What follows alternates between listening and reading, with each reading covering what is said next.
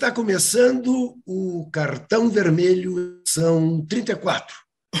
Neste dia 25 de outubro, Dia Nacional da Democracia. E sabe por quê? Dia Nacional da Democracia? Porque neste dia, em 1975, 47 anos atrás, foi morto sob tortura, foi assassinado o jornalista Vladimir Herzog nos porões da ditadura do DOI-CODE, da Operação Bandeirantes, na Rua Tutóia, aqui em São Paulo. Vladimir Herzog era diretor de jornalismo da Rede Cultura de televisão. Tinha sido jornalista da BBC em Londres, um profissional dos mais gabaritados e que foi apresentou-se para depor no inquérito que ele desconhecia qual era a razão. Jamais havia participado, por exemplo, de luta armada. Era apenas um opositor à ditadura. E foi morto. Deixou viúva Clarice Herzog, que é homenageada numa música conhecida, O Bêbado e o Equilibrista, as Clarice e as Marias que choram, e deixou dois filhos. O nosso cartão vermelho de hoje está sendo gravado exatamente porque, de noite, no Tuca, na Pontifícia Universidade Católica de São Paulo, a entrega do Prêmio Vladimir Herzog de Jornalismo, que é o prêmio mais cobiçado e respeitado de jornalismo voltado aos direitos humanos no Brasil. E eu, há coisa de 11 anos, todo ano, apresento este evento, razão pela qual não poderia estar aqui às sete e meia da noite. Então, fica aqui o registro do Dia Nacional da Democracia, em homenagem a Vladimir Herzog. Programa de hoje, é claro, nós vamos tratar da eventualidade do Palmeiras ser campeão ainda nesta rodada, neste meio de semana. Vamos tratar da final da Libertadores da América, que pode dar ao Flamengo o tricampeonato e dar a ele a equivalência né, com São Paulo, com Santos, com Grêmio. Vamos tratar, obviamente, do Atlético Paranaense, que já bateu na trave uma vez, em 2005, perdeu a decisão para o São Paulo, e que agora pode ganhar o título inédito para cumprir o sonho do presidente do Atlético, Mário Celso Petralha, que prometeu dar um título de campeão mundial ao Atlético Paranaense. Vamos falar também, é claro, da subida do Grêmio, que faz já companhia ao Cruzeiro na Série A do ano que vem. No aguardo que Bahia e Vasco também façam. Vamos falar na nossa sessão de cultura do filme Argentina 1985. Como vamos tratar da revelação de Paulo Guedes, querendo desindexar o salário mínimo da inflação. Vamos falar, é claro, do terrorista Roberto Jefferson. E fazemos uma proposta para você dar a sua opinião, embora a gente não vá poder mostrar o resultado final, exatamente pelo programa estar sendo gravado. Mas quem vai ser o campeão da Libertadores? O Flamengo ou o Atlético Paranaense? Você escolhe.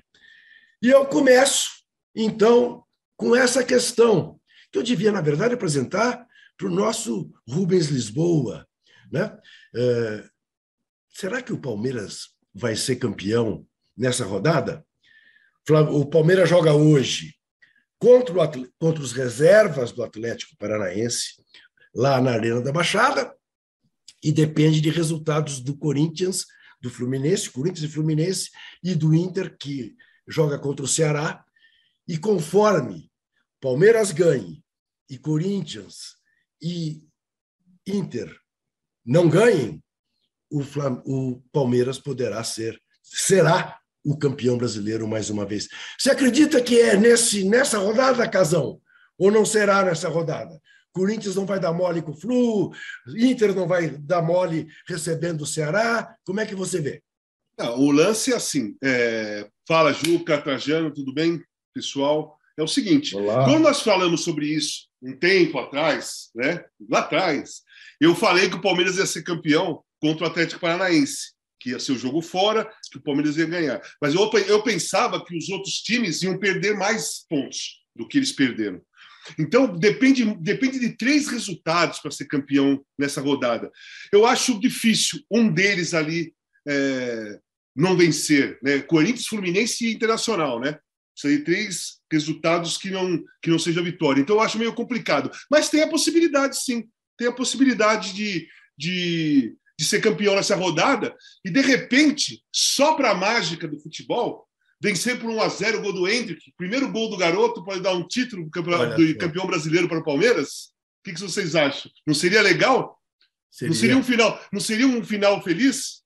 Seria um grande finale. É. Seria um grande finale. Olha aqui, não esqueça de dar o joinha, hein? Mesmo com o programa gravado, a gente recebe joinhas com prazer. Zé Trajano, você acha que o Palmeiras corre o mesmo risco de virar o fio no final, como o Arsenal parece estar virando o fio no começo?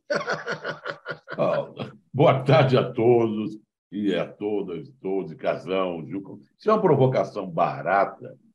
O campeonato está começando e o Arsenal é líder com dois pontos da frente ainda do, do Manchester City. E se você pegar o Tottenham, o Liverpool, o Manchester United, está todo mundo lá atrás.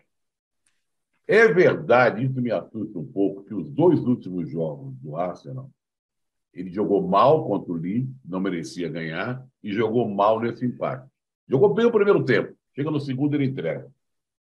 Mas o Palmeiras, como olha, escuta, tem que acontecer muita coisa. O Palmeiras tem que ganhar, isso é uma coisa que deve acontecer. Né? Agora, dois o Corinthians quebrar a cara contra o Fluminense e o Inter contra o Ceará, os dois jogando em casa, eu acho difícil. Então, eu acho que vai adiar e essa coisa, essa previsão aí do, do Casão, uma previsão feita lá atrás. Até pode acontecer para agradar o Casão, mas é meio difícil. Agora, o grande final seria essa coisa mesmo do menino fazer um gol da vitória diante da torcida. Aliás, já estão falando que ele vai embora. Tem, estão oferecendo tem quantos milhões de 156 milhões, não sei, para ir para a Europa. O garoto tem 16 anos. Mas o campeonato está decidido, resta só esperar. Não vai ser amanhã. A decisão não vai ser amanhã. Mas no fim de semana, quem sabe. Casão, hum. Grêmio volta à Série A, faz par com o Cruzeiro. Não chega a ser nenhuma surpresa, eu diria até que era obrigatório, né? Mas Vasco e Bahia também estão encaminhados para voltar. Isso permite a gente pensar, Casão, numa Série A ano que vem, numa briga terrível, inclusive para que grandes não caiam, como é tradicional no Campeonato Brasileiro? Sim, claro. Primeiro, assim, esses times têm que se reestruturar para a Série A. Eles são Sim. com um time de Série B, que, né, o, o, times, o Ronaldo fez um time, o, o Grêmio com o Renato ali, antes com o Roger e tal, todo mundo fez um time que era para ganhar a Série B, né, para subir para a Série A. Chegando na Série A, você tem que fazer pelo menos as quatro, cinco contratações de jogadores que jogam a Série A ultimamente, porque você precisa é, mudar a cabeça da, do elenco. Não, não, importa, tudo bem, tem que respeitar a camisa do Vasco, obviamente, do Grêmio, do Bahia, do Cruzeiro, mas hoje em dia a camisa aqui no Campeonato Brasileiro não está contando muito. Né? Então você precisa mudar a mentalidade. Quando você sobe de uma Série B para a Série A, o Cruzeiro foi campeão, beleza, por campeão, subiu para a Série A. Mas quando você chega lá, você, na cabeça, você não está com a cabeça de time de Série A, você está com a cabeça de um time que veio da Série B. Não importa a camisa e a história. Então você tem que construir novamente uma mentalidade de é, vencedora, que são clubes vencedores, mas que não estão nessa fase. Você jogou, você jogou Série B na Itália, Casal? Joguei, eu joguei os dois primeiros anos que eu tive na é. Itália foram Série A. Joguei Sim. a Série A, 87, 88, 89, 88, 89. 90, 91. Não, peraí. 87, 88, 88, 89. 89, 90, nós caímos para a segunda divisão. E eu joguei Aí meu contrato acabou, eu renovei, até uma história legal. O treinador, eu, eu falei, pô, caiu, eu estava treinando antes de acabar o ano, a torcida ia falar: pô, agora você vai embora, né? Vai deixar a gente na Série B, tem vários times da Série A querendo te contratar, você vai, você vai deixar a gente na mão tal. E eu fui com isso na cabeça para minha casa e falei para minha ex-mulher: pô, eu acho que eu tenho, eu tenho, que ficar, não posso ir embora e deixar o time na série, na série B. Eu cheguei na Série A, eu não posso ir embora deixando na Série B. Mas vim de férias para o Brasil, sem saber o movimento. Aí um dia toca o telefone em casa, eu atendo. Quem era?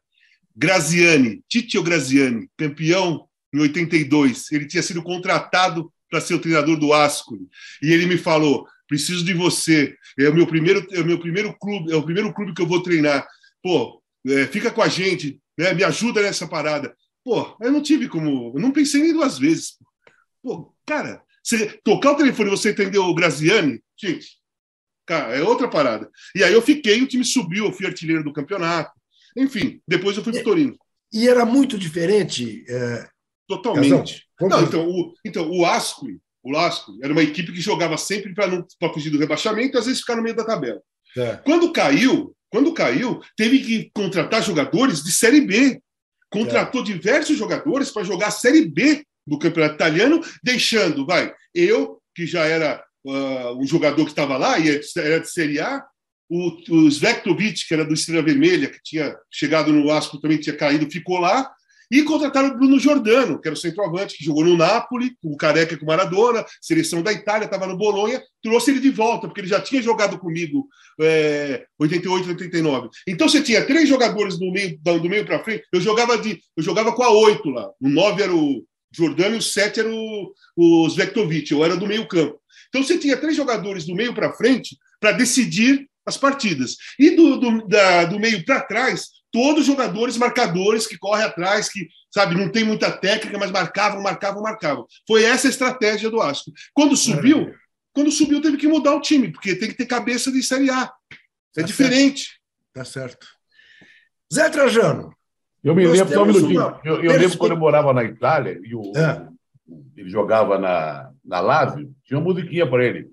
Bruno Giordano, Bruno Giordano é o centroavante lá da Não, então, você sabe que ele foi. Ele saiu preso do, por causa do, do, daquela, de venda de jogo, né? Naquela época, Paulo Rossi, Bruno, Bruno Giordano, Manfredonia. Teve uns quatro, cinco jogadores ali de nome no futebol italiano que foram presos. Ele Totonero. Totonero. Olha aqui, olha aqui, Zé. Não sei se você já se deu conta, mas ao que tudo indica, dependendo praticamente apenas do São Paulo, o trio de ferro paulista vai jogar a Libertadores do ano que vem. É, São Paulo depende ainda de ficar entre os oito. Palmeiras já está matematicamente classificado. Corinthians está praticamente classificado. A dúvida é se vai ficar em quarto, em quinto ou em sexto lugar, enfim, mas estará entre os oito. E o São Paulo já chegou entre os oito. Né? Ainda depois vai ter que lutar na pré-Libertadores. Mas temos uma perspectiva da fase de grupos ter os três grandes da capital.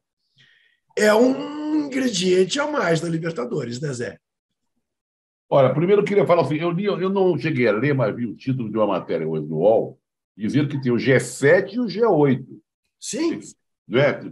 Depende muito do jogo do, da, que a nossa enquete de hoje lá Sim. da decisão da Flamengo e Atlético. Sim. Só queria voltar um pouco para a Série B, que também que li uma reportagem hoje do dinheiro pedido pela Série B, a Globo não quer bancar mais. Porque esses times de camisa, campeoníssimos, de grande expressão, de grande torcida, indo, voltando para a Série A, esvazia em termos de prestígio, em termos de audiência, a Série B. Você imaginou? Perde o Cruzeiro, perde o Vasco, perde o Bahia e perde o Grêmio. Apesar que o Ituano pode ter uma chancezinha ainda. Aí. Isso, pois é. O, o Vasco. Pega o, Vasco e tem chance, né? Mas vamos dizer esses quatro aqui, esvaziam em termos de audiência a Série B. Bom, não sei o que, que vai acontecer. Mas, ô, Ju, Trajano, tem é. outra. No, pare... Na Série A não tem nenhum grande caindo. Né? Subiriam é quatro grandes e não cairia, cairia nenhum grande. É verdade. Quem é que vai cair? É, é... Juventude, Juventude, Cuiabá, talvez. Cuiabá, Havaí, possivelmente. É. Então, acho que não tem nenhum grande. Então, a série, a série B fica prejudicada em termos de. Parece a Globo não quer pagar, ou quer pagar menos, esse rolo aí. Mas, Juca, vamos ver o que, que vai dar. Vamos ver, é legal. É... Esse trio de ferro, essa aí. Agora, o São Paulo tem uma chance e tanto de entrar. Se o São Paulo Sim. entrar nessa boca, é uma boca livre isso ainda, não. G8, você não pegar, é um desprestígio terrível. Seria interessante, seria muito interessante. Olha aqui, vocês dois estão provocados a responder a nossa enquete. Eu, depois que vocês responderem, também prometo responder. Não, responde você primeiro, você que está encaminhando. Toma coragem. É? É. Eu, eu vou ficar absolutamente perplexo se o Flamengo não for tricampeão.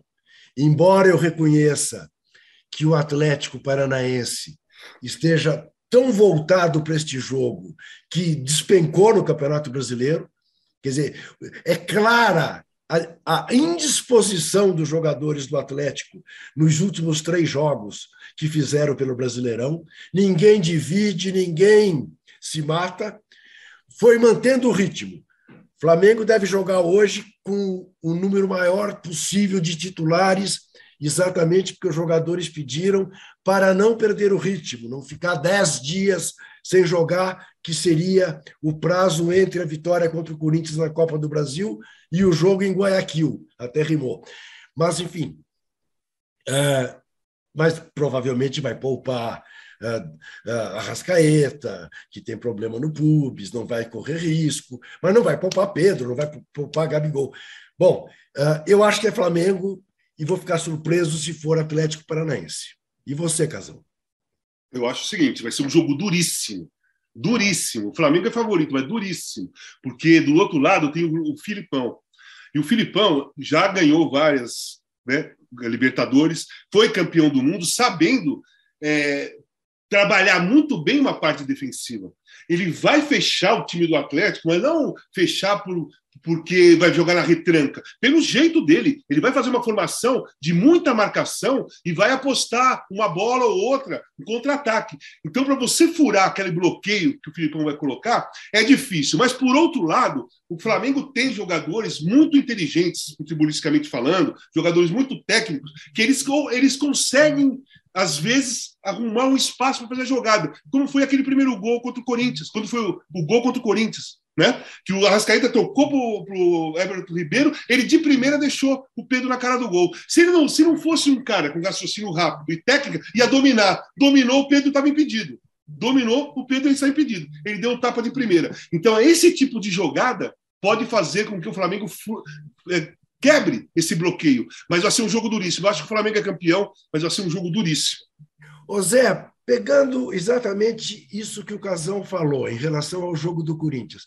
Por outro lado, você não acha que é possível que, com toda a experiência que o Filipão tem, e depois de ver, estudar o jogo em que o Corinthians é, acabou sendo melhor que o Flamengo no segundo tempo no Maracanã. Exatamente por ficar mais com a bola, por quebrar o ritmo do jogo e deixar irritado o time do Flamengo. A, a, a chance do Furacão não esteja exatamente nisso aí, de tentar deixar o, o Flamengo irritado, não deixar a bola com o Flamengo? Olha, o, o, vou cair entre nós. O Flamengo, no jogo contra o Corinthians, deu sopa para o azar. Né? O segundo tempo foi ruim. Jogo primeiro tempo, não. Teve gol anulado, teve jogo, fez gol, papapá e tal. O Filipão deve estar pensando, o Filipão é macaco velho, ele deve estar pensando, estudando ponto a ponto esse time do Flamengo. Se ele fizer isso que o Casão está falando, que não é uma retranca, é a maneira de se postar em campo, eu vejo o Furacão com grande chance de sair vencedor de arrastar o jogo para o pênalti ou fazer um gol de contra-ataque. Primeiro, o Flamengo tem que jogar mais do que jogou contra o Corinthians no segundo tempo. Não é? Vai ter que ter paciência para furar um bloqueio à maneira de jogar do Atlético Paranaense. Tem talento, tem jogador para isso e tal. Mas não vejo assim, é o favorito, mas não. Se eu fosse na bolsa de apostas, eu até faria uma fezinha, se estivesse em Londres, por exemplo, faria uma pezinha no Atlético Paranaense só para ver se ganhava alguma coisa. Bom, mas uh, estamos de acordo os três, então. Que o Flamengo é favorito, tem mais não, time. Favoritíssimo. Não, aí não, não, vê, não fica no muro, não. O Flamengo, eu, o Flamengo vai ser campeão. Eu aposto no Flamengo. Ah, você quer que eu diga textualmente? Sim. Flamengo ou Atlético? Tenho Flamengo. dúvida. O Flamengo vai ser campeão. Você tem dúvida? Tenho dúvida. Casão? Também tenho. Mas eu acho que o Flamengo é favorito, mas tem. Não, tudo tenho, bem. Tem, tenho por causa, de, tenho por causa de, da, dessas coisas do Filipão e tem outra coisa, detalhe do futebol. Vocês sabem muito bem. Cara, o time adversário mais técnico começa a ficar nervoso porque não fura o bloqueio, começa a se irritar. E aí, um, um jogador do Atlético pega uma bola fora da área, dá uma pancada, vai na gaveta, acaba jogo. E, se o, e tem outro detalhe: se o Filipão, o Atlético Paranaense, fizer um gol antes que o Flamengo fizer, que o Flamengo fazer, ah, aí, aí fica complicado. Aí fecha mesmo, não entra nada. São coisas do futebol. Muito bem, nação, nação flamenguista. É, você é testemunha de que o único no cartão vermelho que cravou Flamengo fui eu. Espero que isto eh, repercuta como eu mereço ao chegar ao Rio de Janeiro ser tratado feito um príncipe. E espero que vocês poupem o tijucano. Imagine, um cara que é carioca da gema, está botando em dúvida a possibilidade de o Flamengo ser campeão. E o Casão, que jogou no Flamengo, também. Vocês dois serão muito bem recebidos em Curitiba, é? caso aconteça aquilo que vocês não, não, você está levando para o perigoso terreno que, o, que a gente não levou. A gente disse que não cravamos, foi o que eu falei, a vitória do Flamengo, mas achamos o Flamengo favorito. A gente, porque há uma possibilidade, por tudo isso que nós falamos. Aquela coisa do time ficar nervoso, não encontrar uma maneira de penetrar, o Filipão arrumar bem o time. É um jogo, é um jogo só, é um jogo só. Sabe? E campo neutro, ali no campo vazio, e com ameaça de, de vulcão lá em Quito, não sei o quê. Parece que, parece que eles estão reformulando a ideia de que estará vazio, né, Zé? Estão falando em 40 estão mil. Estão dando ingresso para quem passar é, pela isso, porta. Isso, isso. É, Essa, o negócio é um absurdo. Aliás, aliás esse, esse é um bom ponto. Queria ouvir vocês. Você gosta dessa ideia aqui, com a nossa cultura, Casão, do jogo único para decidir Copa? Não, não gosto. Não, não porque é, é, a dificuldade é muito grande de você é, sair de um país para o outro aqui na, aqui na América do Sul, a não ser, a não ser que eles fizessem assim, é, três bases, três bases, Brasil, Argentina e Uruguai. Brasil, Argentina e Uruguai, que são os times que mais chegam em finais, os times que mais é, são favoritos, e aí são, são três lugares que é próximo um do outro aqui, dos times que provavelmente ficam e vão para as finais, né? por exemplo, Flamengo Atlético Paranaense, dois times brasileiros, vão ter que ir lá em Guayaquil jogar, com risco de não ir torcida, do estádio estar vazio pela importância do jogo, e que se fosse aqui na Argentina, no Uruguai, era certeza que o estádio ia estar lotado, se fosse no Brasil, obviamente ia estar lotado. Então, eu acho que tem que ter um, um assim, um jeitinho para fazer. Mas se eu fosse escolher sim ou não, eu não faria é, um jogo único num lugar distante, num país diferente. Não faria. Eu, eu também não faria. Eu também, eu também. Uma das imagens mais bonitas que eu tenho no futebol, eu já cobri sete finais de Champions League em loco. É, por estar assim na estação de trem, ou próximo de uma estação de trem, e ver a torcida de um dos times chegando com bandeiras, com camisa, aquela confraternização, porque tem isso que o Casal falou. Você pode pegar um trem na Europa, entendeu? E ir para um jogo, para o local, para o país, onde vai ser a final. Eu, você sair daqui, tem, tem decisões que você não tem voo, tem que apretar avião, não tem voo direto, a torcida tem que fazer duas ou três conexões. Não, não tem nada a ver. Nada. Na Europa funciona porque a cultura é desse jeito, há uma proximidade, ah, os países, a Europa, tá, os países são próximos? Você tem uma, uma, um, uma teia é, de trens ali, a malha ferroviária excepcional, se você não for de avião, pode até ir de carro. O pessoal se programa, vai de carro, vê o jogo, passa o fim de semana, passa o resto da semana naquele, naquela cidade onde se realiza o jogo. Não tem nada a ver, não tem nada a ver. Eu também acho. Eu também acho, acho. A gente tem uma porção de coisas uh, no futebol da Europa que são que são meritórias, né, de serem imitadas, mas não é o caso da decisão da decisão. Agora, eu queria fazer uma pergunta. É. Em, em, cima, nós falamos do público, agora eu queria fazer uma pergunta para o Casão. Até que ponto influencia, muda a cabeça do jogador quando vai para um país distante, um campo neutro, por exemplo, esse jogo em Guayaquil. Qual a diferença que esse jogo em Guayaquil e se esse jogo fosse dois, dois jogos aqui, um em Curitiba e outro no Maracanã? Ah, a diferença tem, tem, tem diversas, né? É, diferenças é, favoráveis a ter dois jogos aqui. Primeiro, a distância que os jogadores vão ter que viajar, dificuldade de chegar no lugar e tal. O, a, a distância para os torcedores irem assistir a partida. Aqui, você ia ter o calor do Maracanã e o calor lá da Arena da Baixada. Os torcedores iam estar lá, ninguém ia precisar se locomover com uma distância longa, e os jogadores iam ficar mais focados a esse jogo. Por exemplo, o Flamengo vai jogar hoje, é isso? É. Sim. O Flamengo, o Flamengo joga hoje. E o jogo seria sábado, o primeiro jogo seria sábado na Arena da Baixada. Pô, os caras podiam até jogar hoje descansar, se preparar a cabeça para ir é, só até Curitiba. A cabeça do jogador para viajar, viagens difíceis, quando você já está cansado, final de temporada, é, é diferente, cara. É, é, lógico que aqui a motivação era, ia ser muito maior, porque você está você tá no país que vai ser a final, você está vivendo aquela energia. Você vai lá para Guayaquil, quando chegar lá em Guayaquil, meu, a energia é outra, a atmosfera é completamente outra. A gente nem sabe se no jogo vai conseguir ter uma atmosfera de energia é, justa para uma final de Libertadores. A gente nem sabe, porque a Sul-Americana não teve. É verdade. O jogo em Córdoba e, e, é a segunda vez seguida na Sul-Americana, né, Casão? Porque Atlético Paranaense e Bragantino, então, foi um cemitério, né? Sim, sim. Foi o maior anticlímax, né? Então, é, por exemplo, o jogador joga uma competição super difícil, mata-mata, vai eliminando, vai eliminando, sempre com o estádio lotado, com a sua torcida, a torcida adversária, sempre aquele clima de final, de final, de final. Aí quando chega a final, não tem clima de final. Aí quando, aí, quando, chega, na, quando chega na final, é um clima de um amistoso é, interessante, tipo o São Paulo com. com Independente do Vale. Independente do Vale. Quase vazio o estádio. Atlético Paranaense e Bragantino, quase vazio o estádio. Os dois times jogaram com o estádio cheio a competição toda e quando chega na final não tem, não tem público. Isso aí não tem lógica. Isso aí não é inteligente. Não é inteligente financeiramente, não é inteligente para o espetáculo, né? não é inteligente para a televisão que vai transmitir. Não é, não, não é inteligente. A decisão não é inteligente.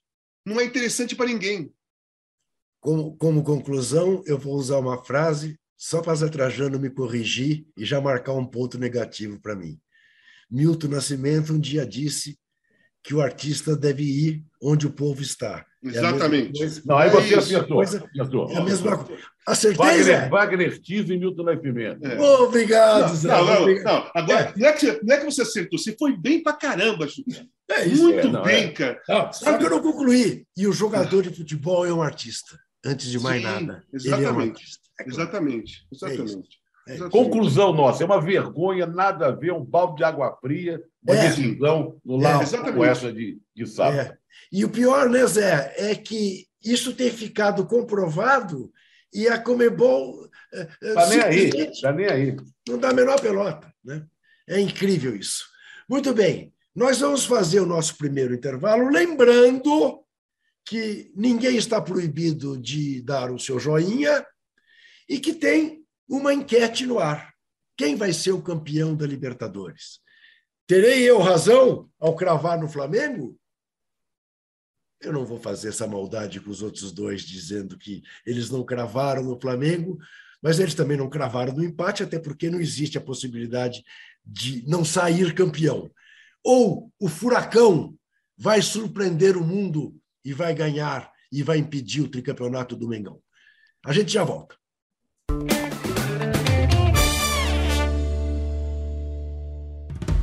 O podcast UOL Investiga, A Vida Secreta de Jair, mostrou o envolvimento direto do presidente da República, Jair Bolsonaro, num esquema ilegal de rachadinha. Agora, na segunda temporada, o esquema é outro.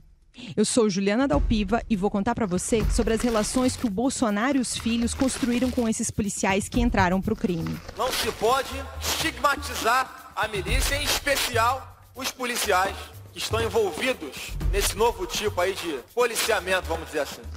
E vou trazer um quadro geral de quem o clã premiou com medalhas e emoções ao longo de 20 anos. Spoiler: essa lista tem PMs acusados de corrupção, lavagem de dinheiro e homicídio. Você pode ouvir o podcast UOL Investiga, Polícia Bandida e o Clã Bolsonaro no UOL, no YouTube e em todas as plataformas de podcast.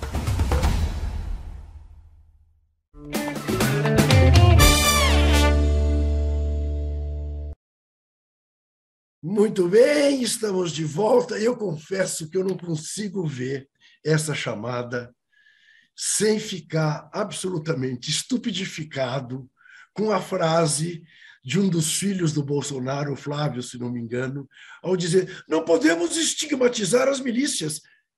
Essa espécie de novo policiamento, digamos assim. É o que me remete a, antes de falar de cultura, a botar o olho nos tipos e falar de política.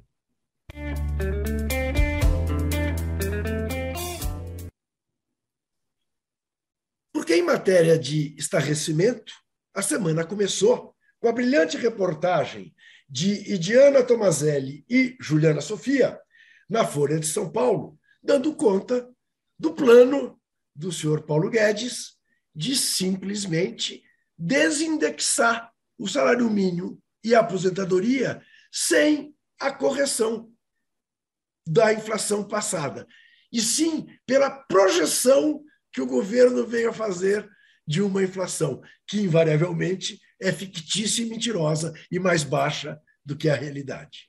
Muito bem, isso já foi o primeiro tiro no pé, na segunda-feira, que esta matéria trouxe para a campanha do senhor Bolsonaro. A semana continua terrível. Semana que tinha começado sob os ecos do Pintou um Clima, né? e que terminou com o ato terrorista do senhor Roberto Jefferson, que dá emprego para a família Bolsonaro desde o começo do século, e que o senhor Bolsonaro disse: não tem uma foto minha com ele. E, e aí a imprensa publicou uma carrada de fotos uh, dele com o Roberto Jefferson, e vimos aquele espetáculo dantesco em que o Bolsonaro manda o ministro da Justiça para negociar com o terrorista. É só você pensar se fosse um negro que estivesse na situação do Roberto Jefferson, tivesse dado não um nem dois, mas 50 tiros e jogado três granadas contra a Polícia Federal. O que teria acontecido com este negro? por muito menos um negro inocente foi posto dentro de um camburão da Polícia Rodoviária Federal, morto da maneira como foi, com gases. Então, estamos vivendo uma realidade paralela, aparentemente, porque não é possível que alguém, que alguém eh, possa levar em conta que este cidadão que põe o ministro da Justiça para tratar a, da entrega de um terrorista que atirou no Conselho Federal e continue votando nele. Hoje temos mais uma novidade. A novidade de que o senhor Tarciso, representante de Bolsonaro em São Paulo, representante das milícias em São Paulo, simplesmente mandou um cinegrafista apagar as cenas do que ele tentou fazer um atentado contra ele em Paraisópolis, quando ele não teve nada a ver com ele. Foi uma troca lá de tiros entre, entre os uh, habitantes de Paraisópolis. E o senhor Tarciso, para compor a história de que era um atentado contra ele, mandou o cinegrafista apagar as cenas que mostravam que não tinha nada a ver com ele, Tarcísio.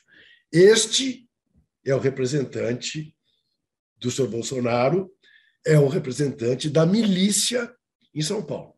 Esse é o cara que vem de fora tentar ser governador de São Paulo. Então é bom que o eleitorado paulista tenha consciência do que se trata. Ele não é diferente, não é diferente do chefe dele. E será uma entrada do bolsonarismo em São Paulo, coisa que até então não aconteceu. Pense nisso. Quero ouvir os companheiros. Começo com você, Zé Trajano. Ora, antes de qualquer coisa, eu quero dizer que nós três aqui estamos em estado de graça. Porque ontem à noite nós tivemos assim. uma oportunidade de conviver com pessoas, com muita gente, com astral, com energia, que nos deixou dormindo muito mais tranquilos com a vida. Né? Eu até recomendo a vocês um artigo do Casão, que está no UOL, que retrata exatamente com detalhes o que houve ontem à noite lá no Tuca, lá na, na PUC. Então, nós estamos vivendo, nós três aqui, e estamos encharcados de amor, que foi a palavra-chave de ontem à noite. Tudo que você está falando aí é o contrário da palavra amor. É o ódio, é a insensatez, é a raiva, é tudo isso. É, são 50 tiros, são três granadas. É gente perversa. Eu conheço o Roberto Jefferson, porque eu sou carioca. Aliás, o candidato aí do, do Capitão Corona é carioca também, não sabe nem onde vota. Agora ensinaram ele uh, onde pode votar. Roberto Jefferson começou num programa chamado, é, num programa na antiga TV Rio, se não me engano, era advogado do povo, programa do Wilton Franco, onde se destacava também o outro é, jovem que defendia a polícia. Chegou a morrer uma criança no palco, para você ter uma ideia. O nível do programa. Era um programa tremendamente de baixaria, de perversidade. E ele foi fazendo a carreira política dele através disso aí. Não adianta o, o capitão negar a sua proximidade com, com o Roberto Jefferson, ele está fazendo todos os esforços para tentar evitar, mas as evidências são muito claras. Essa história que você falou do ministro da Justiça, que é uma aberração, o ministro saiu para ir a Levi Gasparian, que é a cidade que fica a 140 quilômetros do Rio de Janeiro. Informado que o, o Alexandre de Moraes tinha colocado no despacho que quem tentasse evitar a prisão, a atuação da Polícia Federal, seria taxa, seria passível de sofrer um processo de, de, de é, prevaricação, ele desviou a rota para Juiz de Fora, que é próximo dali. Mas ficou caracterizado que ele foi tentar intervir nessa história do Roberto Jefferson. Você fez uma relação de acontecimento que a gente podia incluir aí muito mais. Se puxasse um pouquinho para trás, tinha a Damares, com as crianças lá de Marajó.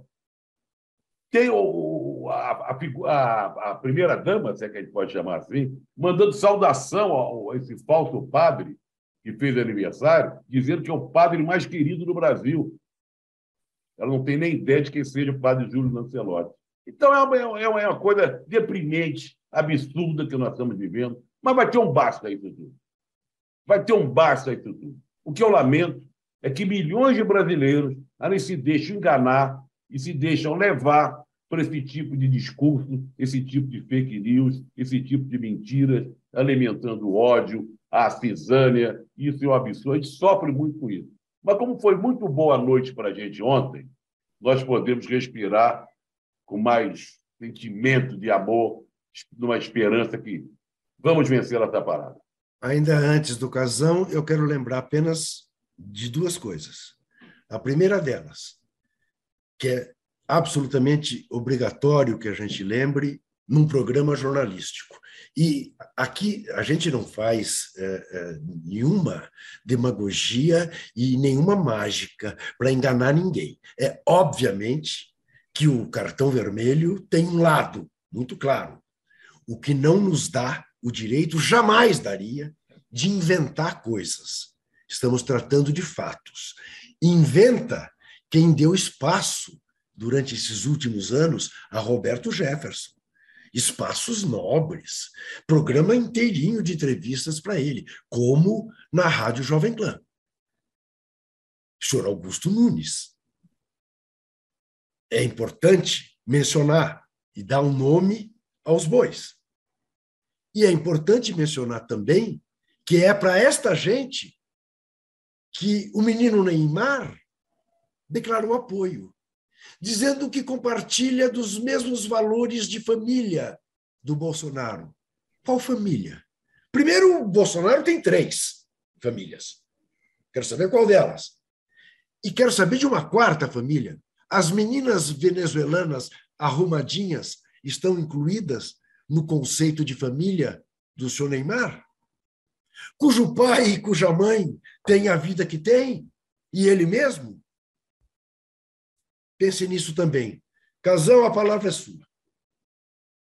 Não, é, eu não tenho muito, só vou acrescentar o que vocês falaram. Mas eu vou colocar uma coisa que veio na minha cabeça.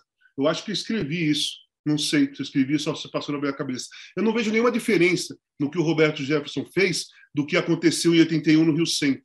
Para mim, são as duas coisas. São iguaizinhas. A mesma coisa.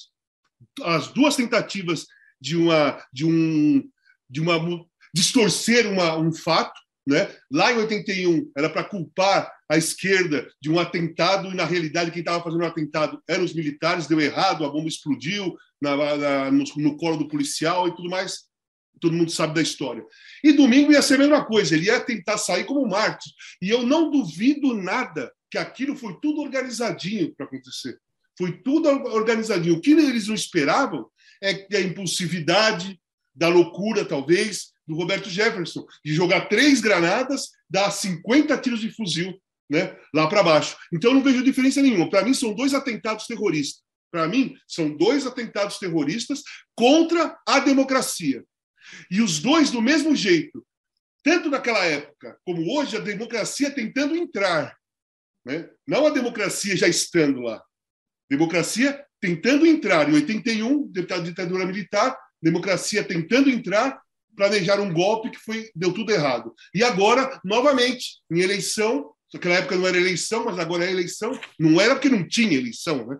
Agora tem eleição e mais uma vez um golpe terrorista para tentar manipular uma situação que já está perdida praticamente pra, eh, na disputa do Jair Bolsonaro, por tudo isso que vocês falaram, por toda essa uh, essas histórias, esses fatos reais que vocês é, já, já colocaram aí.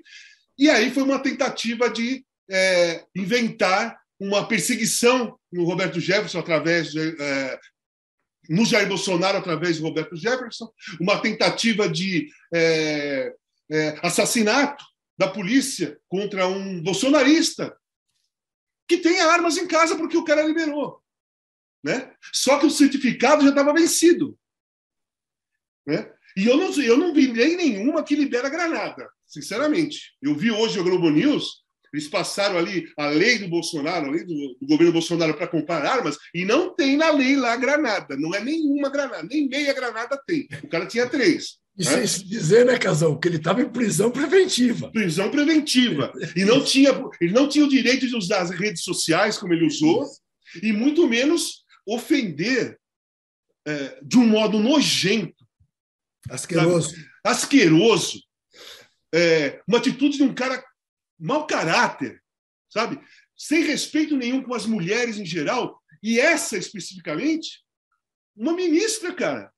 O cara não tem respeito por nada, porque o Bolsonaro não tem respeito por nada, porque os bolsonaristas não têm respeito por nada, porque eles tentam passar por cima dos princípios, dos, dos valores da nossa sociedade. Eles não só, eles não, o Bolsonaro não está só destruindo a Amazônia, né? É, os povos indígenas.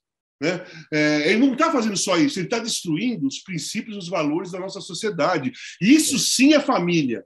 Ele está destruindo os princípios de uma família. Ele é um mentiroso, compulsivo. Né? O que, que você espera de um cara que apoia um presidente como esse, que é amigo dos filhos do presidente, já tirou várias fotos do filho do presidente, e que diz ia fazer uma determinada comemoração na Copa do Mundo, se fizesse um gol, em homenagem ao presidente, sabendo, pelo menos deveria saber, né, que não pode, não pode envolver política e religião em Copa do Mundo já faz sei lá quantas Copas. Todo mundo sabe disso, né? Mas ele, como se acha, como ele é igual ao presidente, se acha acima de todo mundo, ele achava, por ele ser o Neymar, ele iria fazer a comemoração, não ia ter problema nenhum. Ou que a FIFA, só porque ele é o Neymar, a FIFA ia dar um jeitinho para ele poder comemorar é, em homenagem a um, a um fascista desse tipo. Então, assim, cara, é, vou terminar de um modo diferente. Vou terminar falando como o Tajano falou, a energia maravilhosa que eu senti ontem, é, a energia de, de garra, de luta, uma energia de coletividade, de sociedade, uma energia de amor que ontem nós vivemos lá no Tuca, que foi maravilhoso. Saí para casa, como o, o, o, Trajano falou, cheguei em casa, deitei e dormi, acordei hoje de manhã. Não tive sonho, não tive nada. Foi assim, meu coração abriu desse tamanho ontem, sabe? É isso. É fazer, é fazer política com afeto, é fazer política com música, fazer política com dança. Teve de tudo ontem no Tuca. Nada programado, mas foi acontecendo, acontecendo. Porque as pessoas que estavam lá se gostavam, as pessoas que estavam lá gostam do Brasil, as pessoas que estavam lá se preocupam com o próximo, com os 33 milhões que estão passando fome. Eu quero lembrar a quem nos vê que foi publicado ontem um manifesto de mais de 700 jornalistas, agora já tem mais de 3 mil assinaturas, mas mais de 700 jornalistas. Eu diria que entre esses 700 jornalistas, certamente dos 50 mais importantes jornalistas do país, contra as fake news, em solidariedade com as decisões do Tribunal Superior Eleitoral, combatendo as fake news, sem confundir liberdade de imprensa, liberdade de expressão com mentira, porque você não tem liberdade para mentir. A liberdade de imprensa, a liberdade de expressão não são valores absolutos. Valor absoluto é o do monarca, é o do rei, ou é de Deus, se você quiser, se você acreditar. Não existe valor absoluto. Porque se a liberdade de expressão tivesse um valor absoluto, eu poderia fazer aqui uma pregação da pedofilia. Eu podia fazer aqui a pregação para o assassinato do meu vizinho. Eu podia fazer aqui uma pregação a favor do racismo. Então, tem limite. E o que o TSE está fazendo é exatamente impor esses limites. Impor os limites a quem se utiliza de concessões do Estado como é, por exemplo, uma rádio, para difundir notícia falsa e para fazer a campanha dos Roberto Jefferson e que tais pelo, pelo mundo afora, e das Damares e tudo mais. Né? Estou falando né, desse tipo de coisa, desse tipo de rádio, como a gente tem aqui em São Paulo, ou a revista Faroeste, uh, enfim, esse tipo de coisa. Voltei. Uh, voltou. Quero lembrar. Tinha caído tua energia aqui em casa, mas voltei. É, ótimo. Quero lembrar que em 1954, Getúlio Vargas, vítima de uma conspiração que o envolvia num mar de lama, mar esse do qual ele não participava, suicidou-se e deixou uma frase na sua carta testamento: Saio da vida para entrar na história. Roberto Jefferson, que usurpou a sigla fundada por Getúlio Vargas, o PTB, fez o inverso. Ele saiu da história para ficar na vida, embora tenha dito, parlapatão que é, que não se entregaria. É claro que se entregou.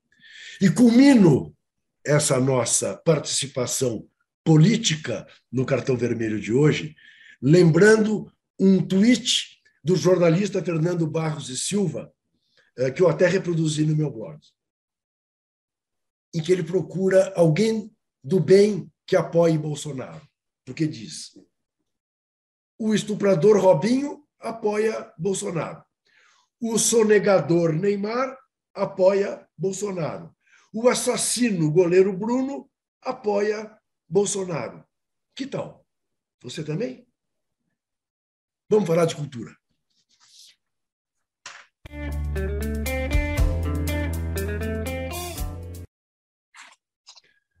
Muito bem. Olha, eu vi na Amazon Prime Video um filme que eu recomendo vivamente, até porque dá muita inveja. É um filme que mostra como a Argentina foi capaz de punir todos os seus ditadores, os seus generais torturadores, aqueles responsáveis por tantas mortes e por tanta tortura no período da ditadura argentina. Não vou dar spoiler, apenas contar que é a história de um promotor, de um promotor de justiça simples, que é o Darim, que é o que é o que é o que é o exatamente. Grande Darim. Darim. É Grande ator. Que aliás lembra muito, não lembra o o, o centroavante uruguaio Luiz Soares. Ele lembra o Luizito Soares, não lembra? Lembra. Pode ser que lembra. Sem bigode. Tem Bom, bigode. O Darim faz o papel de um promotor, é, um promotor comum, amedrontado com a ideia de enfrentar uma denúncia contra remanescentes da ditadura, que ainda tinham o respaldo do exército argentino, junta uma garotada da área de direito em torno dele para levar adiante os processos contra os militares. É um filme não dá para ver sem chorar, já aviso. Tem um depoimento de uma psicóloga que deu à luz num carro de polícia com as mãos algemadas, sem poder pegar o neném, que é um negócio absolutamente. Eu, é, a vantagem de você ver streaming é que você pode parar uh, uh, uh, e voltar a ver o filme dez minutos depois, porque é uma coisa dilacerante o depoimento dessa moça. E é tudo verdade, é tudo verdade. Então eu recomendo vivamente. Sei que Casão tem uma recomendação que é o Moon Age Daydream, o documentário sobre o David Bowie, né, que está no cinema, é isso? É isso. Primeiro, eu vi o filme também, Vilca. Eu vi o filme. E eu quero só dizer que você falou que é história real, que tem, divide a tela a menina, a atriz, dando depoimento, é, sendo a psicóloga, e, de, e mostra do outro lado a psicóloga mesmo, dando o depoimento lá em 1985, né? Então, eu, cara, é emocionante, mas dá revolta, né? É, Para mim, dá, eu fiquei mais revoltado do que emocionado, porque eu tenho, eu tenho um negócio com tortura, com essas coisas, sabe, que me faz muito mal. O, o documentário do David Bowie, cara, é uma coisa espetacular. Assim, é uma das melhores, um dos melhores documentários que eu já vi de um é, ídolo do rock, de um grande cara do rock. Porque é, o, a vida do David Bowie era assim, era futurística, porque ele tinha um jeito de, de, outro planeta, né? Se falava do David Bowie de outro planeta, pelo jeito, pelas músicas, pelos clipes dele, e ao mesmo tempo muito plaçado, porque ele usava muito o cinema mudo nas imagens. Tem muita cena de cinema mudo nesse documentário. O que ele não vivia era o presente dele, porque ele não gostava do David Bowie. Tanto que ele criou um personagem que se chama Zig Stardust, que depois ele teve que eliminar o personagem porque ficou maior do que ele esperava que ficasse os discos do Zig Standards fez um sucesso incrível. As pessoas iam ver o Zig, não o David Bowie. Ele teve que tirar esse cara do cenário, esse personagem, e ficou o David Bowie. E aí ele começa a dar depoimentos, porque não tem entrevista, não tem nada. É música e ele é, é, é, falando sobre a vida dele em entrevistas durante o tempo todo aí, é, os anos todos que ele viveu. E tem um detalhe incrível, cara ele ele não ele, ele, tinha, ele morava longe da mãe, nem perguntava como ela estava, nada, não queria saber de nada. E ele não tinha, ele não demonstrava sentimento. Uma coisa muito. Você vê o documentário, você não vê ele gargalhando, você não vê ele dando sorriso, mas você não vê ele chorando também.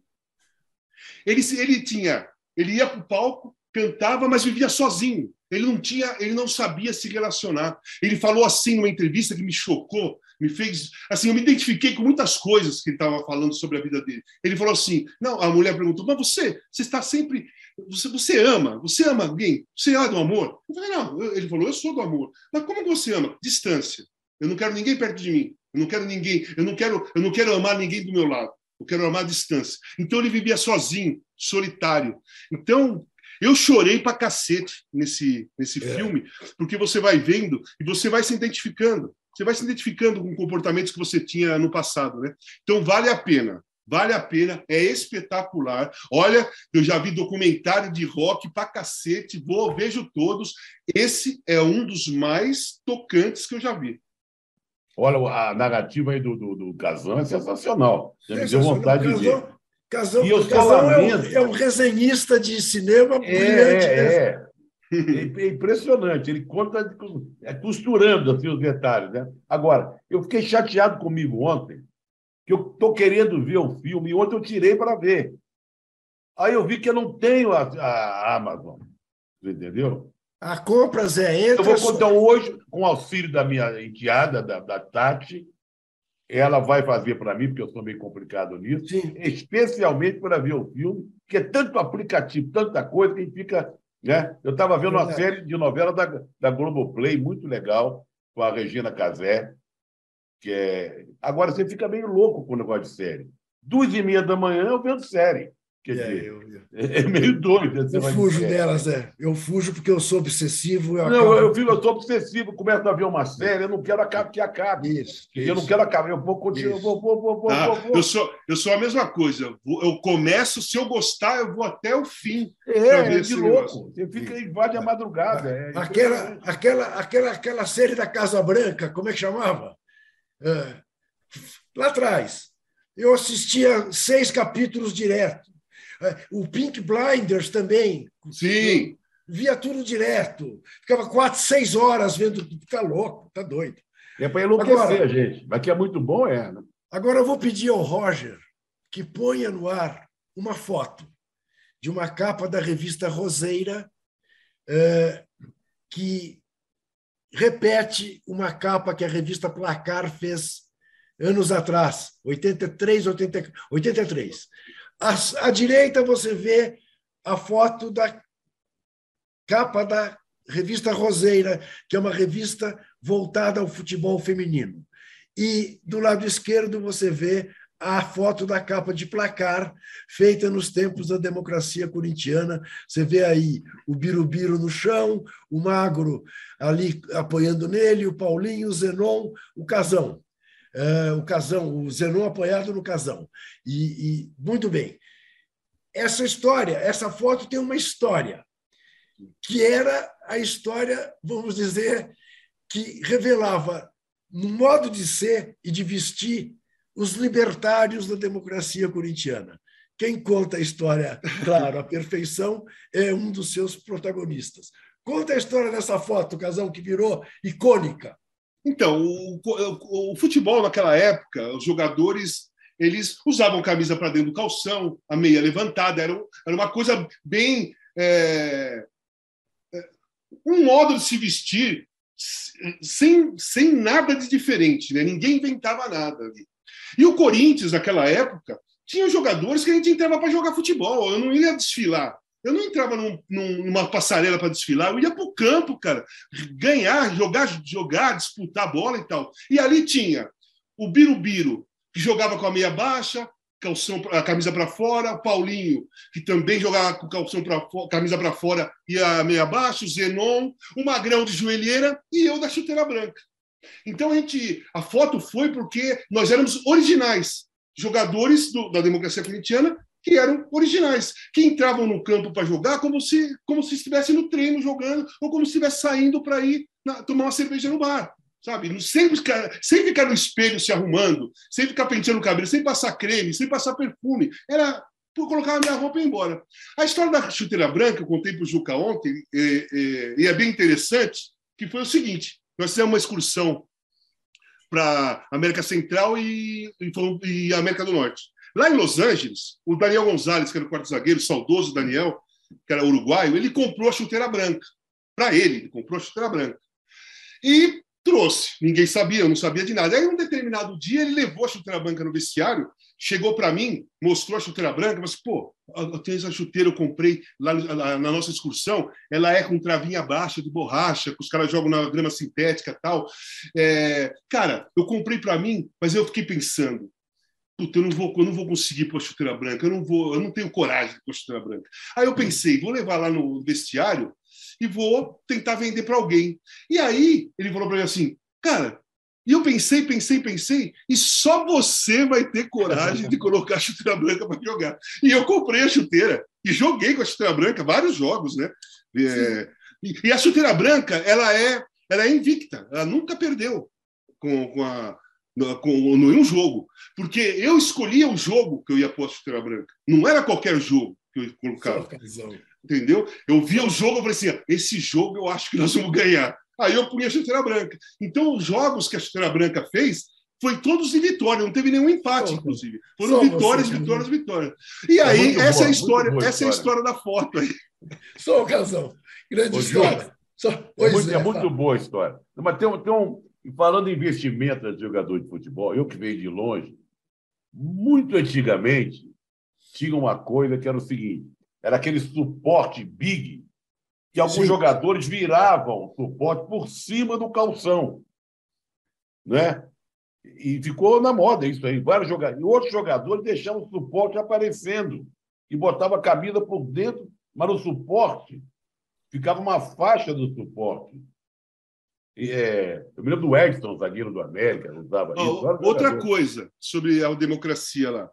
Além dessa foto, em 84, nós começamos a jogar com tornozeleira amarela, o Magrão jogava com a joelheira amarela dele, eu jogava com a tornozeleira amarela. Nós trouxemos ah, várias que o Ataliba também usou, outros jogadores usaram, e isso foi uma ideia do Magrão que eu corri atrás para. Pra... Ele, ele chegou lá com uma, uma, uma um par de tornozeleira laranja, né? Ele chegou com uma cor de abóbora para representar o amarelo. Eu não. Eu falei, pô, Magrão, você quer tornozeleira amarela? Amarelo, vou atrás de amarelo.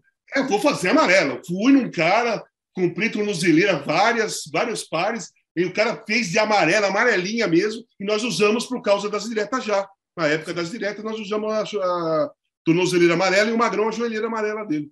Senti muita falta no Magrão ontem no Tuca. Ah. Vamos fazer mais um intervalo e voltamos em seguida. Até já.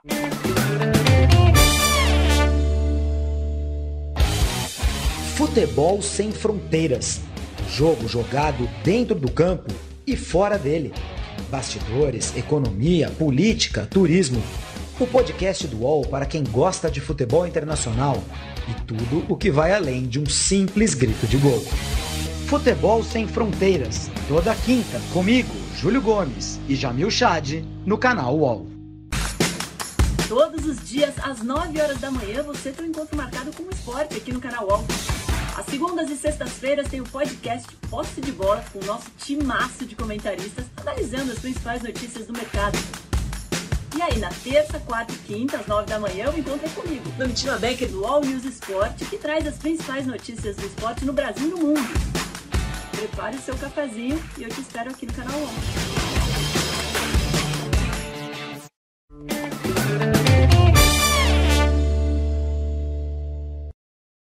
Muito bem, estamos de volta aqui com o Cartão Vermelho, edição 34, querendo saber a sua opinião, quem vai ser campeão da Libertadores, o Flamengo ou o Atlético Paranaense. Não esqueça de dar o seu joinha que não gasta o dedo, é só clicar.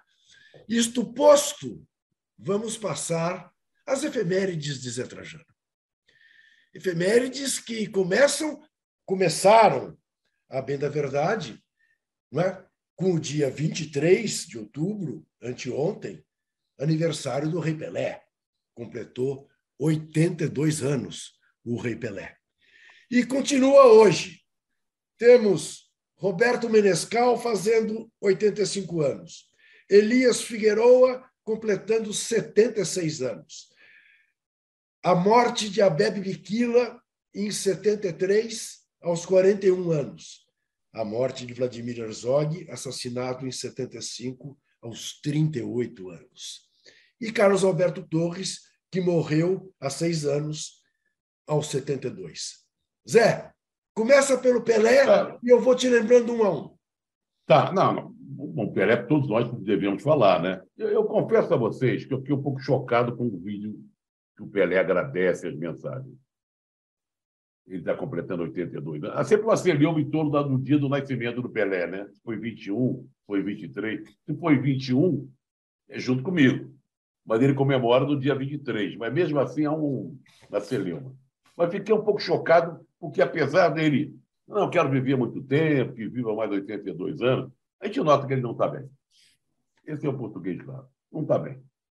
Ele vem passando por momentos difíceis de saúde nos últimos tempos, fez cirurgia, fez isso, fez aquilo. Lamento muito é, que o Pelé, o, rei do futebol, o maior jogador de todos os tempos, esteja enfrentando esses problemas médicos. Mas, de qualquer maneira, vamos celebrar sempre o grande rei, o grande Pelé, né? o maior jogador de todos os tempos, ao contrário daquela revista inglesa que colocou o Pelé como quarto melhor jogador do mundo. Isso é uma aberração sem tamanho. Para nós, e para o resto do mundo, tirando aquele pessoal da revista inglesa, Pelé será sempre o maior jogador. Ô, Trajano, posso falar só uma coisinha rápida? Eu não entendo uh, por que a, a, a, a correria incessante aqui do, do século XXI para colocar alguém melhor que o Pelé ou alguém que fez mais gosto que o Pelé. Os caras ficam perdendo. Os caras acham é que fobia, eles ficam... fobia. Mano, é fobia. é inacreditável isso, cara. Os caras ficam o tempo todo procurando alguém que, que é melhor para falar que é melhor que o Pelé, que fez mais gols que o Pelé. É inacreditável, cara. Zé, Roberto Menescal, 85 tá, Eu vou aproveitar anos. o Menescal para dizer que é um dia bem musical hoje, viu, Juca? Menescal é um dos pais da bossa nova, né? Ele não só é um grande violonista, grande compositor, um grande sucesso da bossa nova, principalmente junto ali com aquela parceria com o Ronaldo Bosco, como um grande produtor musical. E até hoje funciona como um grande produtor. Ele, ele ensinou violão para Nara Leão, mas nos últimos tempos ele produz discos de todo mundo. Da Fernanda Takai, que eu gosto muito, sabe? Ele se apresenta muito afora, com a Cris Delano, que é uma excelente cantora. É um mestre. Agora, é data também comemorativa de dois grandes músicos. Hoje é o dia do instrumental, tá? Teco Cardoso grande saxofonista, flautista, marido né, da, da nossa querida é, Mônica Salmazo, que está fazendo 62 anos. É um baita músico. E também o Ricardo Silveira, que é um baita é, violonista, que já tocou por Deus em todo mundo, morou muito tempo nos Estados Unidos. Ricardo Silveira faz 66. Então é um dia muito importante né, para a música instrumental brasileira, que tem Roberto Menescal, com 85, Ricardo Silveira, 66, e o Teco Cardoso, 62. Elias Figueroa, Casão, faz 76 ah. anos. Dom Elias. Ah, esse aí foi um dos grandes zagueiros que eu vi jogar na minha vida. Você jogou contra é. ele, não? Não, não cheguei a jogar contra o Figueiredo. Eu conheci o Figueiredo nessas andanças aí de seleção, jogando fora, no Chile e tal. Mas, cara, aquele time de 75 do, do Internacional e o de 76 era uma coisa espetacular. E ele comandava né, a defesa. Sabe que tem uma história que o Palinha fazia, o Palinha, centroavante, que era do Corinthians, era do Cruzeiro, ele já contou uma história, vou repetir aqui, que era o seguinte: estava para jogar Cruzeiro e, e, Internacional, Libertadores e tal, e ele, o Figueiredo olhava para ele e fazia assim, ó, dava uma alisada no cotovelo olhava para o Palinha e quando o Palinha olhava para ele, ele ficava alisando o cotovelo, como quem diz: Ó, oh, você vai tomar cotovelada hoje. Além de ser bom zagueiro, além de ser forte, ele tinha essa jogada com os cotovelos também, como tinha o Passarela, sabe? como tinha Dario Pereira, os grandes jogadores, grandes zagueiros. Né? Aqui da América do Sul, ele usava essa, essa, esse cotovelo. Não, foi um dos grandes zagueiros que eu vi. Aquele gol contra o Cruzeiro é, em 75 foi espetacular. De cabeça ali, na final, foi maravilhoso. Olha aqui, ele, ele contava, ele contava, ele conta, e o Falcão conta também essa história, que no primeiro treino do Falcão como titular do Inter, Dom Elias, já absolutamente dono do time, capitão do time e tudo mais, Paulo Roberto fez uma firula no meio de campo. E o Dom Elias deu-lhe uma bronca. Joga sério, menino! Ei, Pibe, joga sério! Falcão olhou para ele e disse: Cuida do teu, que eu cuido do meu, diz o Dom Elias. Ali eu vi que tinha um gênio dentro do Inter, tinha um gênio que ia concorrer comigo, porque era um desaforo. Como é que o moleque daquele olhou para mim e disse: joga o teu jogo que eu vou jogar, que eu vou jogar o meu. Mas realmente Dom Elias foi um brilhante zagueiro, foi dos melhores que eu vi jogar também. É difícil encontrar alguém melhor do que ele. Ô, Juca, aquele time de 75 do, é, do, do, do, então é maravilhoso. É, Mas a dupla de zaga de 76, né? que era Marinho. Marinho Pérez e Figueiredo, que o Marinho veio do Barcelona e colocou Isso. e colocou aquele esquema que o, que o Barcelona fazia, que era os holandeses, o Cruyff, né? É, igual a laranja mecânica, de empurrar o adversário para frente, fazer linha de impedimento, que Isso. foi o Marinho Pérez que trouxe para o Internacional aquilo que ele veio do Barcelona. Exatamente. Aquela dupla de zaga é espetacular. Espetacular. Bom, a Bebe Biquila morreu... O Biquila, é. Morreu... Ele morreu cedo, desastre de carro. Aos, aos 41 anos. É. Ele, ele, ele, ele, surpreendeu o mundo né, nas Olimpíadas de Roma.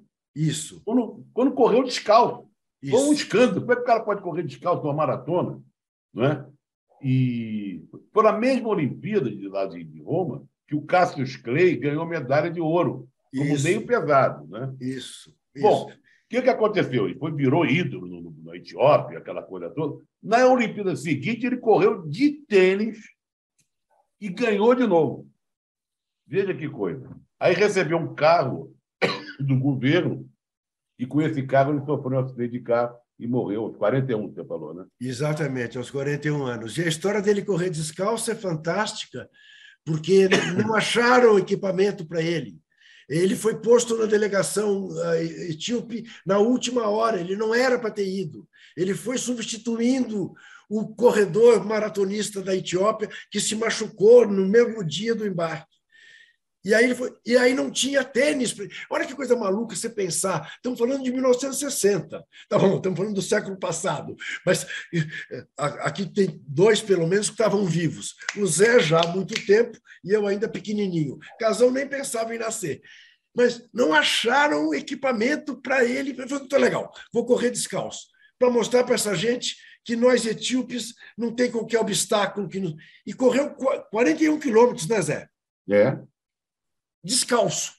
E ganhou. Inacreditável, Não, é uma coisa de doido, uma coisa de maluco.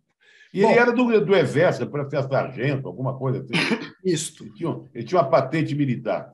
Do nosso Vlado, Vladimir Herzog, eu já falei, e também morreu prematuramente, aos 72 anos, né, seis anos atrás, o Capita, Carlos Alberto hum. Torres, que, na minha visão, na minha opinião, fez o gol mais bonito da história das Copas do Mundo, Sim. que é o quarto gol do Brasil contra a Itália, pelo que ele tem de que está na origem do futebol, association, associação, jogo coletivo, né? Lembremos que a jogada começa com Clodoaldo dando uma série de dribles da intermediária brasileira, passa pelo Tostão, do Tostão vai para o Rivelino, do Rivelino vai para o Jair, vai para o Jair, é, até o Pelé abrir para ele.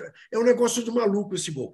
O gol mais bonito que a FIFA considera é o gol do Maradona contra a Inglaterra. No mesmo dia em que ele fez o gol com a mão de Deus, ele faz aquele gol que ele pega a bola na intermediária da Argentina e leva todo mundo até fazer o. que é um gol realmente extraordinário, indiscutível. Mas é, é o lance de um gênio individual. Esse gol do Brasil, do Capita, é um gol do futebol associado. Mas, Jucas, Oi. Tem uma coisa, um ingrediente a mais nesse gol do Carlos Alberto. Zezé Moreira. Que é o sobrenatural no futebol. Sim. É, ah. o montinho, é o montinho artilheiro. É. É o sobrenatural de Almeida, que também fez parte da, do, Association. Né? Não, então eu posso completar esse gol para claro. aumentar a genialidade do Carlos Alberto.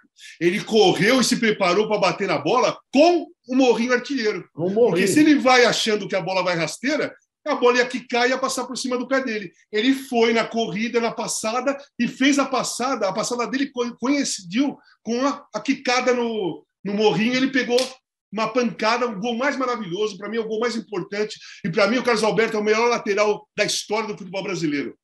Melhor lateral da história. E, e não, numa seleção de todos os tempos, eu coloco ele de, zagueiro, de quarto zagueiro para colocar o Leandro na lateral direito. Mas para mim é o maior lateral da história. Então, Posso contar então... uma, história, uma historinha dele? Eu, ele foi meu treinador. Vou explicar uma coisa do início da carreira dele. Então, ele foi meu treinador no Corinthians.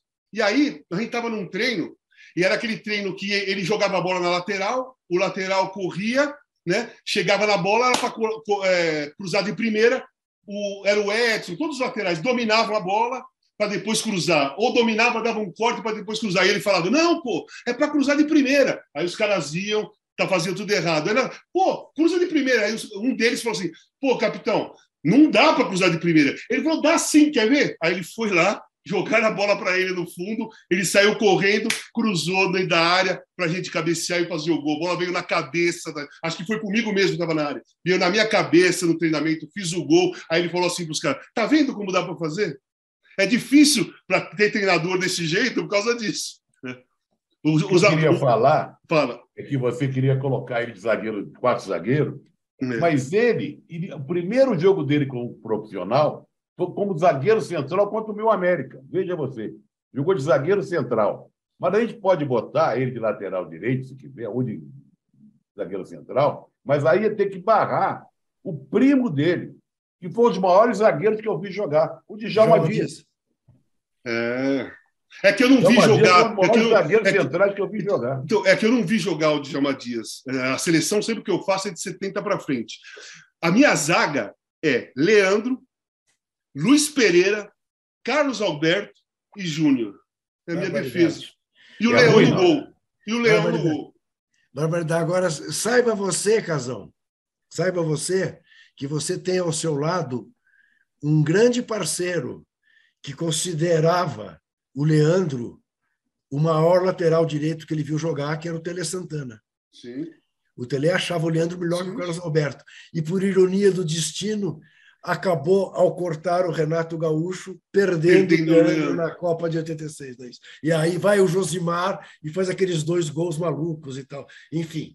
Mas você viu, só, só uma coisa nesse negócio: não, a interferência da, da não ida do Leandro foi menor do que a não ida do Renato. Estou de acordo porque, com você. Porque o Josimar foi e fez dois puta golaços, jogou bem, saiu de lá como um dos maiores laterais direitos do, daquele momento, o Josimar. Mas faltou para gente um cara forte como o Renato Gaúcho, que partia para cima e driblador. Então Isso. a falta do Renato foi maior naquele dia, naquela Copa, do que a do Leandro, porque o Josimar se destacou. Você tem, você tem toda a razão. Bom, é hora da gente dar o nosso cartão vermelho. E eu, eu tinha pensado numa coisa, mas aqui durante o programa eu pensei em outro, em outra coisa. A outra coisa é muito simples. Eu vou dar um cartão vermelho por conjunto, não da obra, né, da destruição desses últimos quatro anos no Brasil, que felizmente está acabando.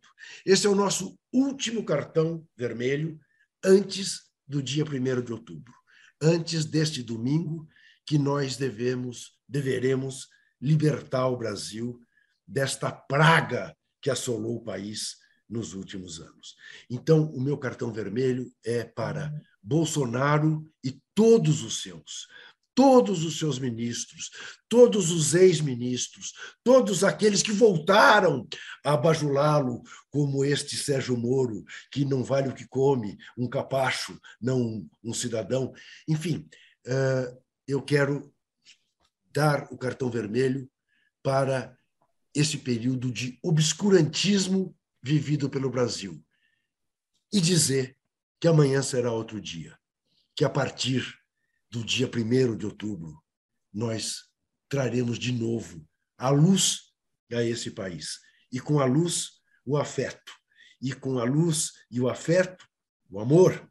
E com a luz, o afeto e o amor, a preocupação com aqueles que precisam, com os excluídos, com os que estão passando fome. Porque vamos deixar muito claro para quem nos ouve: a minha vida material a vida material do Zé Trajano, a vida material de Walter Casagrande Júnior, não muda um milímetro conforme seja o resu... conforme sejam resultados eleitorais. Mas a vida da maioria da população brasileira muda e muda para muito melhor com a eleição do Lula e não deste fascínora. Esse é o meu recado. Ouço Zé Trajano, ouço Casagrande. Olha, eu, eu gostei do cartão vermelho que você já aglutinou, né? Você já colocou tudo no, na, mesma, na mesma bacia, né? Tanta loucura que nós estamos vendo aí. Eu espero que o programa de terça-feira que vem, ao vivo, né? Porque terça-feira que vem vamos fazer ao vivo, a gente volte a ser feliz como a gente merece, como o povo brasileiro merece. Então, até terça-feira, voltando a ser feliz. Domingo, eu encontro vocês, sabe onde? Na Avenida Paulista. ah, o meu, meu cartão vermelho é para o Jair Bolsonaro, eu concordo com tudo isso que você falou, mas eu quero dar um cartão vermelho só para ele, exclusivamente para ele, porque foi através dele que essa turma toda que você falou apareceu e com tudo isso aconteceu. Porque se não tivessem votado em Jair Bolsonaro, não ia existir toda essa, essa turma, toda essa, essa, toda essa destruição que pegou o país. E além das pessoas mais necessitadas, eu torço muito, eu sei que o Lula vai ganhar. Eu sei mesmo que o Lula vai ganhar, porque eu estou torcendo muito pelos povos indígenas e pela floresta. Eu trabalho com eles e sei que esse cara quer destruir a floresta e quer acabar com esses caras, sabe? Os povos originários. Então, meu cartão vermelho vai para Jair Bolsonaro. Muito bem.